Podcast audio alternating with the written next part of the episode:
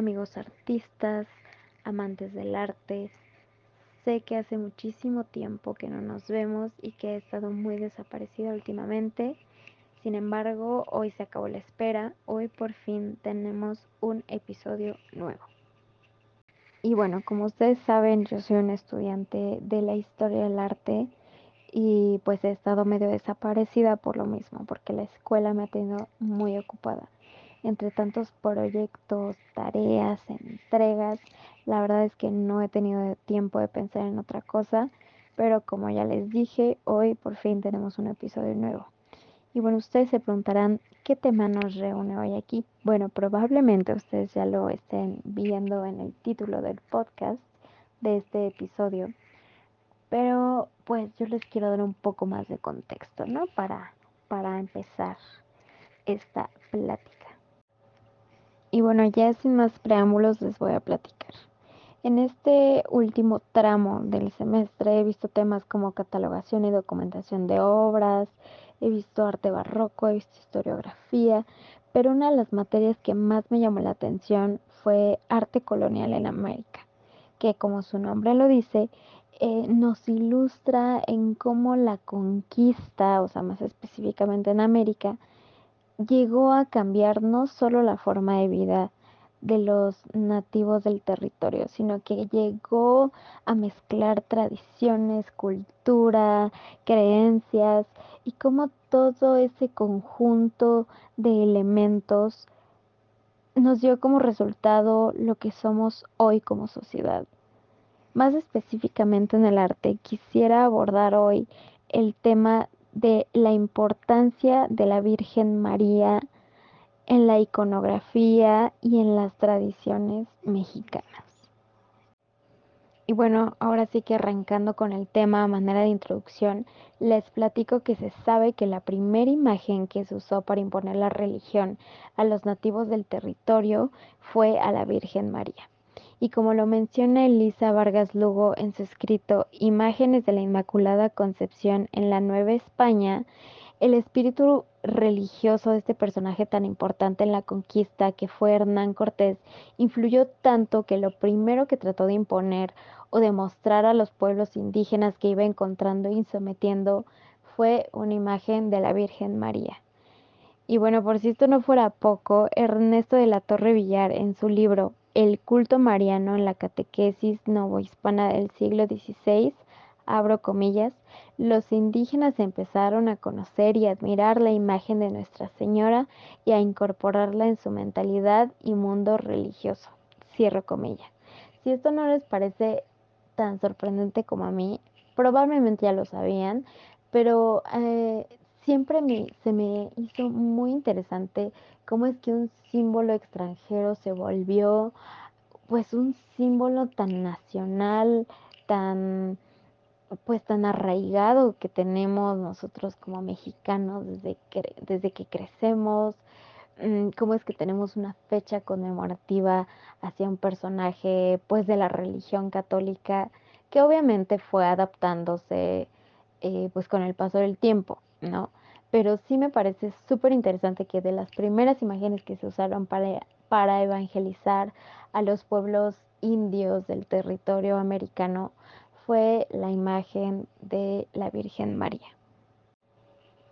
Y bueno, realmente esto solamente reafirma la importancia que tuvo la imagen de la Virgen en la evangelización del pueblo prehispánico y cómo es que llegó a tal punto de devoción y la verdad es que hasta la idolatría.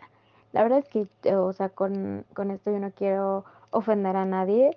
Eh, la verdad es que me parece de verdad muy interesante cómo es que la, eh, la, la, gran admiración con la que los mismos españoles introdujeron eh, esta imagen, este icono, hasta hoy en día sigue siendo uno de los personajes más presentes en la cultura y las tradiciones mexicanas modernas siendo esta interpretada como un símbolo del perdón, de los pecados, de la piedad, de la pureza y de la sencillez.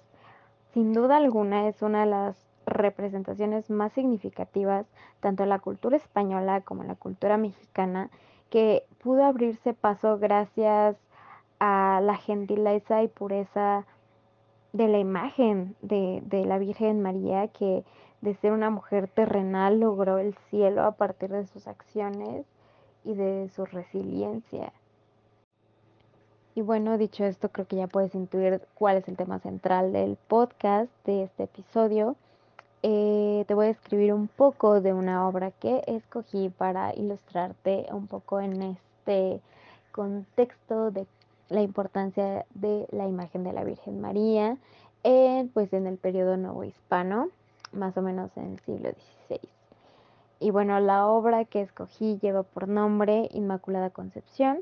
Como ya te comenté, data del siglo XVI, es temple sobre tabla y actualmente se ubica en el Museo Nacional del Virreinato por si quieres pasar a verla y darte una vuelta para verla en físico.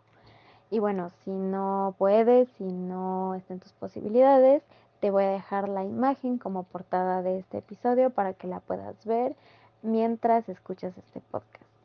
También, si te es posible, te recomiendo que la veas en alta resolución en la página oficial del Museo Nacional del Virreinato. Y bueno, la verdad es que no te puedo describir a detalle toda la obra, porque si no este episodio duraría muchísimo.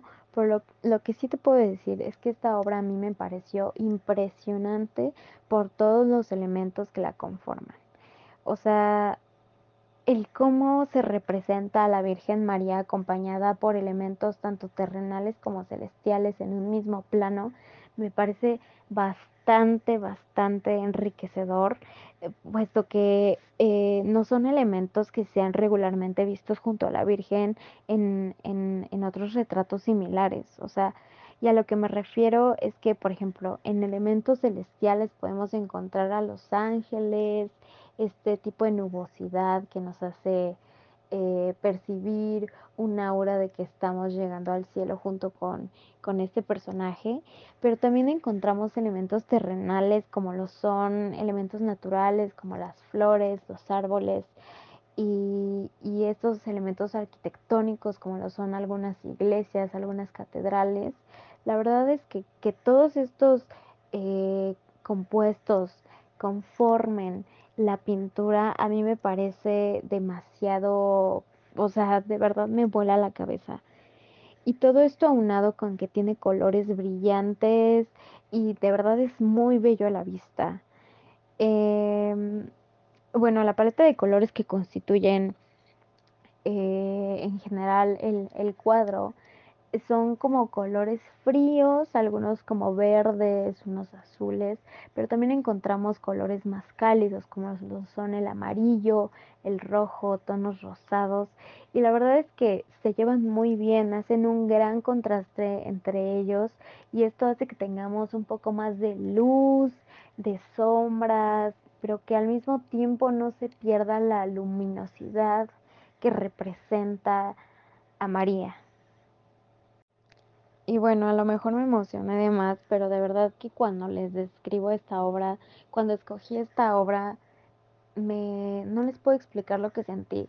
En primera me sentí impresionada debido, en primera a los colores. Yo soy fan del azul, del color azul, y la verdad es que ver a María con un, una túnica, un manto azul, junto con también tonalidades azules, me llamó muchísimo la atención. Pero también eh, ver estos colores tan brillantes, pero a la misma vez tan sobrios, eh, ver este tipo de, de pincelada tan suave, tan tenue, o sea, tan difuminada, me pareció muy, muy bello, o sea, la verdad es que yo he visto pues muchas obras, he analizado muchas obras a lo largo de mi corta carrera y esta es una, me atrevería a decir que esta es una de mis favoritas eh, les puedo decir que de verdad el, el haberla descrito eh, me, me llenó muchísimo de entusiasmo. De verdad no les puedo expresar eh, la paz, el aura de, de sencillez, el aura de, de pureza que me transmitió la obra cuando la, pues cuando la vi, cuando la elegí y cuando me tocó describirla un poco más. Pero bueno, también me gustaría saber qué piensas tú, ¿Crees que realmente fue relevante la imagen de la Virgen para la evangelización durante la conquista española? ¿Crees en la relevancia de las imágenes?